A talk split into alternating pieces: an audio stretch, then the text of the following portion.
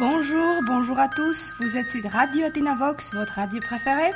Au programme d'aujourd'hui, la dépénalisation du cannabis et aussi tous ces produits pharmaceutiques dont le composant principal est le cannabis. Bonjour Philalétie. Bonjour Alexia. C'est un sujet polémique, chers les auditeurs, depuis plusieurs années, mais on y revient aujourd'hui à propos du sujet de loi qui légaliserait désormais sa consommation. L'utilisation de cette drogue en médecine gagne de plus en plus de terrain et il est bien entré dans le marché pharmaceutique car il s'agit d'un moyen thérapeutique plutôt naturel sans ajout de produits chimiques.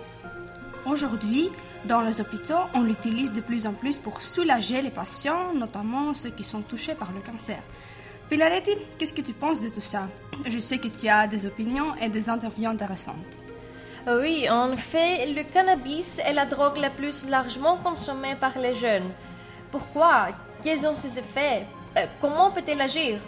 En fait, elle produit une substance blanche, plus connue sous le nom de THC, qui est largement responsable des effets psychoactifs.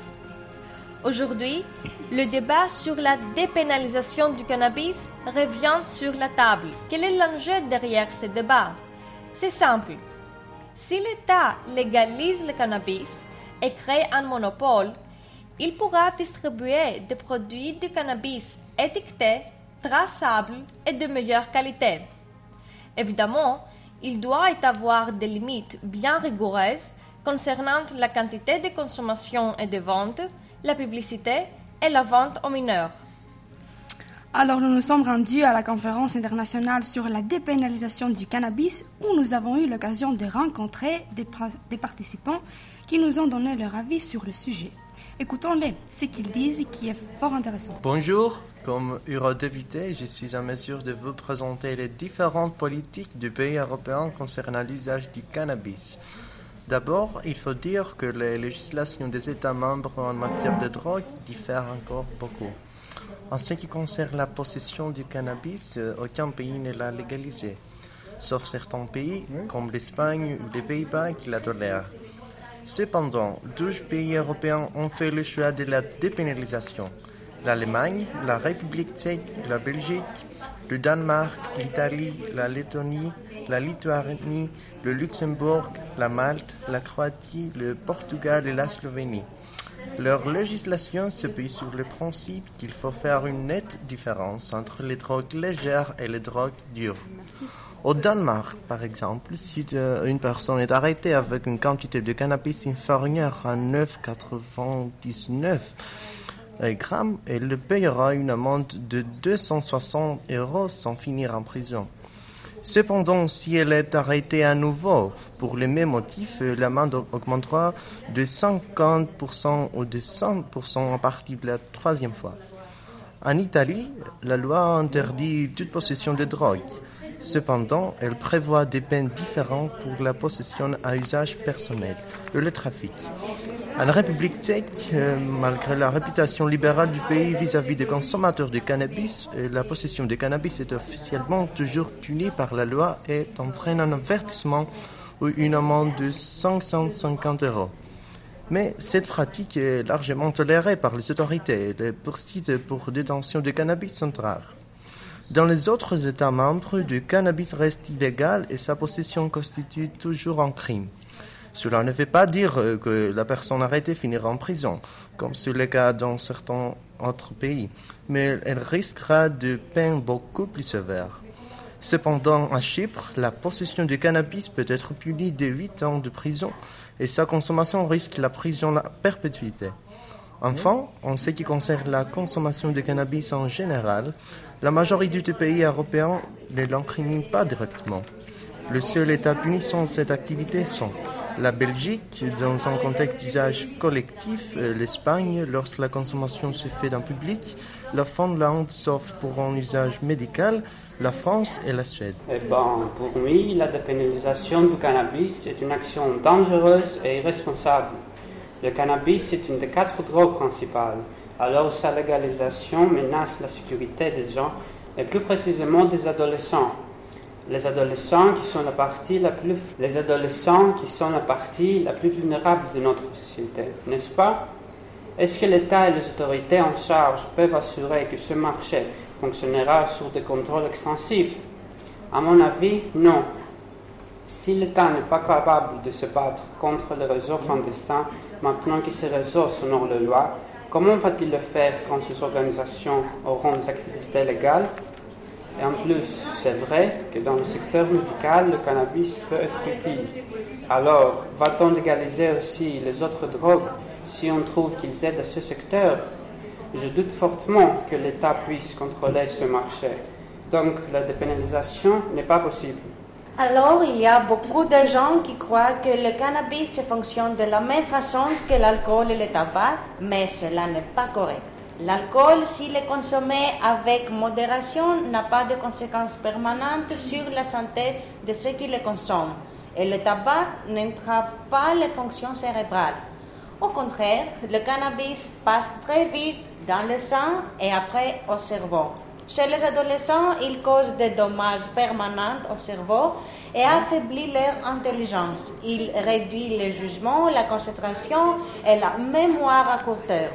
Il cause le ralentissement des réflexes et il peut causer des impacts sur l'état psychologique de la personne, comme de l'anxiété, des crises de panique et de paranoïa. Ah, pour moi, sans aucun doute, je suis pour la dépénalisation du cannabis il me semble aberrant le fait que le cannabis soit une substance illégale. Aujourd'hui, celui qui veut le consommer, il pourra en trouver trop facilement, même si c'est un produit interdit. Alors, si nous légalisons cette substance, nous pourrions profiter de plusieurs avantages. Euh, par exemple, Amsterdam. Et Amsterdam, l'État pourrait imposer des taxes et alors euh, améliorer son économie. On pourrait aussi l'utiliser dans le domaine de la santé, où le cannabis pourrait avoir un usage thérapeutique très efficace. Vous savez, le cannabis n'est pas une drogue dure ou dangereuse car il n'affecte pas la santé du consommateur et il n'a pas de conséquences permanentes si quelqu'un l'utilise avec modération. Donc, si quelqu'un veut en consommer, il doit être libre de le faire sans sécurité que lui procure la loi. Moi, je suis pour la légalisation du cannabis médical parce que avec la plante du cannabis, on peut apaiser les douleurs et éviter les crises d'épilepsie, et ça de manière naturelle et efficace. Euh, puis ça existe déjà en Belgique et aux États-Unis. Là-bas, on prescrit des médicaments euh, du cannabis médical pour adoucir les effets de la chimiothérapie euh, comme le vomissement, le nausée de patients touchés par le cancer.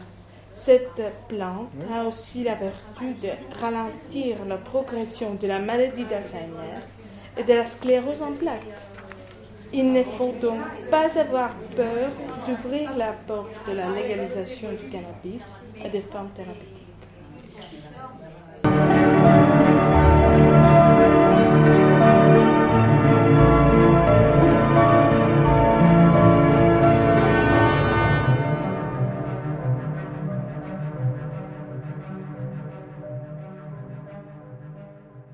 Maintenant demander l'avis d'une experte. Bonjour, Madame Papayoano. Euh, vous êtes spécialiste en addictologie à l'hôpital Sadni.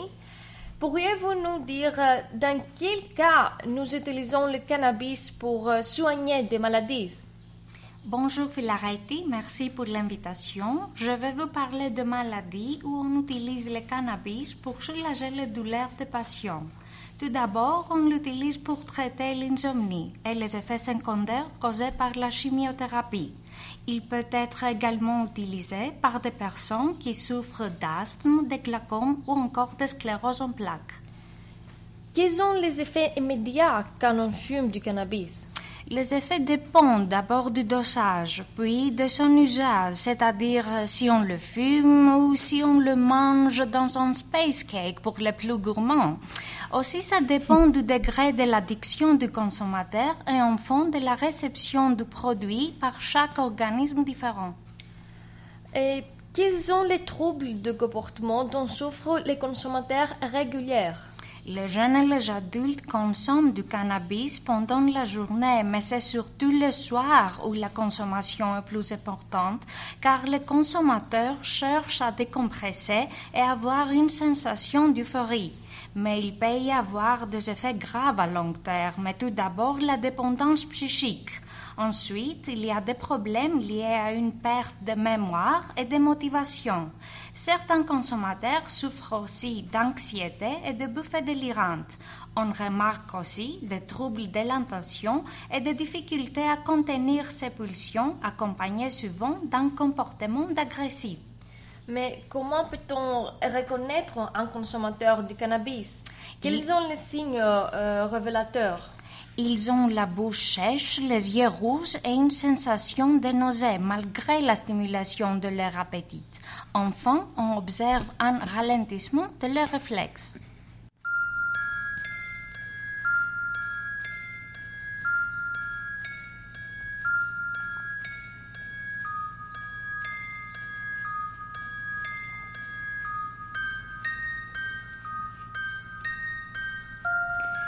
Vous remercions, Madame Papayoanou, pour votre intervention. Et maintenant, après ce tour d'horizon sur le sujet de la dépénalisation du cannabis, nous sommes arrivés à la fin de cette émission. J'ai bien l'impression qu'il reste encore beaucoup à dire et nous vous promettons d'y revenir dans une prochaine émission. Nous vous remercions d'être restés avec nous, mais bien sûr, restez avec nous à la radio Atinavox, votre radio préférée. Au revoir et on passera à la mission Le sonar de la société par nos amis du C2 de l'Institut français de Grèce.